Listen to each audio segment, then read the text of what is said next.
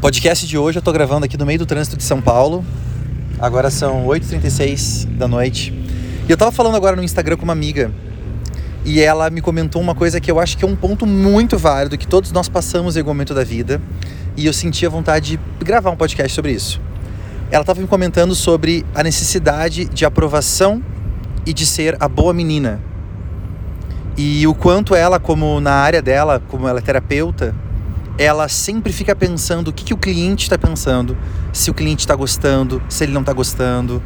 E numa ponta isso pode ser uma preocupação positiva, mas numa outra ela pode ser realmente uma grande corrente que prende a gente.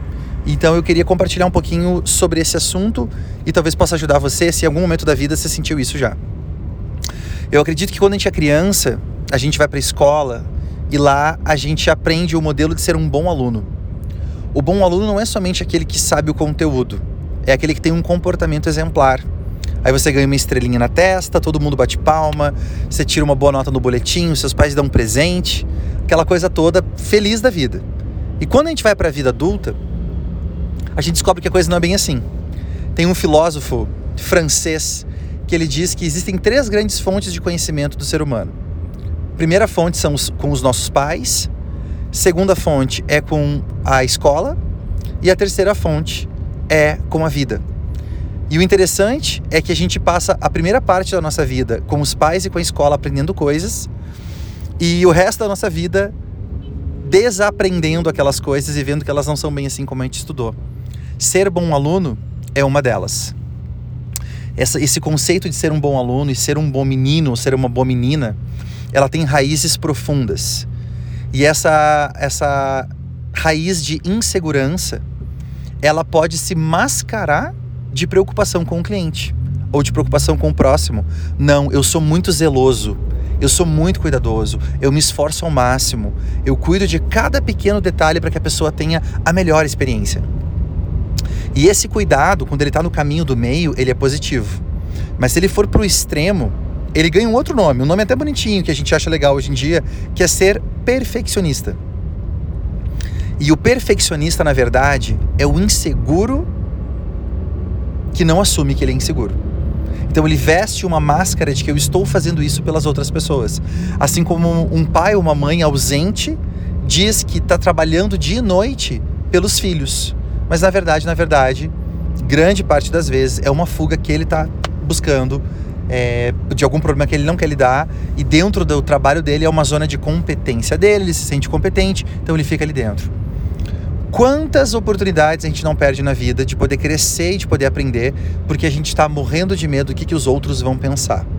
E isso tem tudo a ver com diferenciação, porque você não pode ser diferente se eu sou escravo do que os outros estão pensando de mim. E geralmente a, a nossa posição de submissão ela vem fantasiada de bom menino ou de boa menina. E tem um, um conceito importante que eu sinto que pode ser muito libertador, que é o seguinte: é o conceito do carteiro. Imagina um carteiro que trabalha nos correios, ele vai lá, sai de manhã, pega o carro dele, ou pega o transporte público, vai para o trabalho, chega lá, tem um, uma bolsa de correspondências que ele tem que sair para entregar. E essa correspondência que ele pega, cada uma delas é para uma pessoa diferente com uma mensagem diferente. Tem correspondência ali que são do banco, tem correspondências que são de parentes distantes, tem correspondência que é um aviso da faculdade, tem correspondência que é talvez um diploma que a pessoa estava esperando, ou um livro que ela comprou na internet. São correspondências diferentes. O papel do carteiro não é de julgar aquela aquela o que, que a pessoa está recebendo, aquela mensagem. O papel do carteiro é ser mensageiro. Ele é o meio para que a mensagem chegue até na pessoa.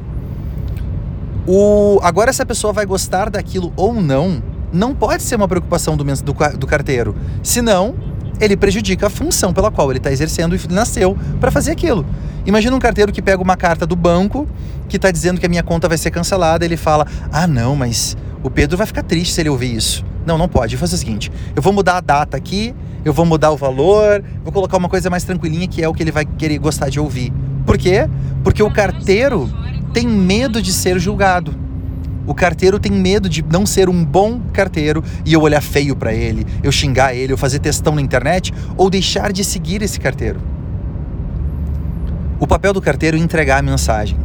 Se eu, se eu vou gostar da mensagem ou não é minha é minha prerrogativa.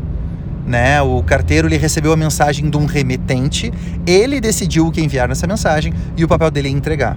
Por que eu estou contando isso? Porque eu acredito que muitos de nós somos carteiros na vida. O nosso papel é levar a mensagem até as pessoas seja na minha profissão, na, na, na, minha especialização, no meu curso técnico, no produto que eu vendo, no serviço que eu vendo. O meu papel é entregar aquilo que eu acredito que a pessoa precisa ouvir. E se a pessoa não gosta daquilo por algum motivo e que é algo que faz sentido para mim, ok, eu vou repensar e eu posso ajustar isso, porque se está vindo de se a mensagem está vindo de mim. Agora, se a mensagem eu acredito que ela está vindo, eu recebi a inspiração de fazer aquele produto ou serviço daquele jeito, e eu sei, tem uma segurança dentro do meu coração, que tem pessoas que precisam receber aquilo daquele jeito, não é meu papel mexer com a mensagem. Não é meu papel adulterar a mensagem que está sendo entregue. O meu papel é poder entregar ela da forma mais íntegra, mais rápida e mais eficiente possível. Esse é o papel do mensageiro. E quando eu tento pensar em ser um bom menino ou uma boa menina, com medo do que vão pensar de mim, muitas vezes eu caio na tentação de adulterar aquela inspiração que eu recebi para poder trazer aqui pro do plano das ideias de Platão, que eu sempre falo, para o plano tangível aqui do mundo real, né, do mundo físico.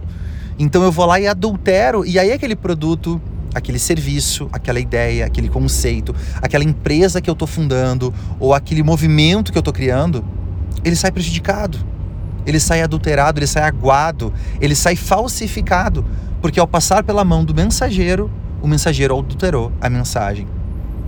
Se as pessoas vão gostar daquilo ou não, quando eu estou sendo mensageiro, não cabe a mim. O que cabe a mim é ser íntegro, ser realmente compromissado em fazer o meu melhor e entregar o meu melhor e se ela por um acaso não gostou daquilo, ou aquilo de alguma forma ofendeu, ou sei lá o que for, já não é minha prerrogativa. Ela tem que descobrir com um terapeuta, fazendo análise, fazendo meditação, lendo, buscando autoconhecimento, por que, que ela não está gostando daquilo. Perceba, eu não estou dizendo que a gente tem que ignorar o feedback do mercado para melhorar o nosso produto. O que eu estou dizendo é o perigo de ouvir o feedback da pessoa errada. Porque eu quero ser um bom menino. E isso é um perigo real. E isso acontece com frequência. E eu acho que a gente pode ter um mundo muito mais legal quando a gente abre mão de fazer isso. Então eu quero dar três dicas práticas para você de como é que eu faço para deixar de ser ter essa síndrome do bom menino ou da boa menina. Número um, siga a sua intuição. A intuição é a fonte da onde está vindo a mensagem. Então, se, se eu tive a intuição de ligar para aquela pessoa, de falar aquilo, de ir para aquele lugar, de sair daquele local ou de mudar para um novo local, confia na intuição, não briga com a intuição, porque a intuição ela não é lógica, mas ela é sábia. E muito mais vezes na vida ela vai nos ajudar do que quebrar a cabeça. Eu, na minha vida, quando tentei usar somente a lógica, quebrei a cabeça muito mais vezes. Segunda dica que eu daria para você é: responda e forneça o que você tem que fazer para as pessoas com autoridade. Não é soberba, mas não tenha dúvida do que você está dando. Mesmo que você não compreenda, entrega, entregue com autoridade isso. Porque a pessoa que receber pode não entender a mensagem, mas ao sentir confiança em você, ela vai analisar a mensagem com outros olhos. E a terceira dica é: todo mundo é inseguro em algum nível. Saiba que a pessoa que vai julgar você, que vai reclamar você e que você está morrendo de medo do que ela vai pensar, também é insegura. Principalmente se for uma pessoa importante o topo é muito solitário.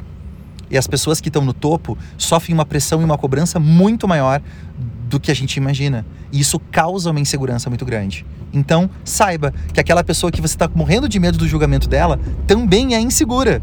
E quem sabe não é a sua segurança naquilo que você está entregando que pode fazer diferença na vida dela. Eu tenho certeza que, como líder, a gente pode servir muito mais as pessoas, não indo para o extremo da soberba, mas tendo segurança do que a gente entrega, sem mexer na mensagem, fazendo um bom trabalho de mensageiro. Se você curtiu esse episódio de hoje, encaminha para alguém. Espero que tenha contribuído para você e a gente se vê no próximo episódio do Supercast.